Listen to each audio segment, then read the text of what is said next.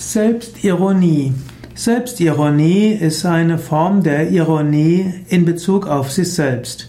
Selbstironie bedeutet, dass man seine eigenen Fehler und Schwächen sehen kann und darüber lachen kann. Die Fähigkeit, über seine eigenen Schwächen zu lachen, ist ein Zeichen von persönlicher Reife. Hast du eine gewisse Selbstironie?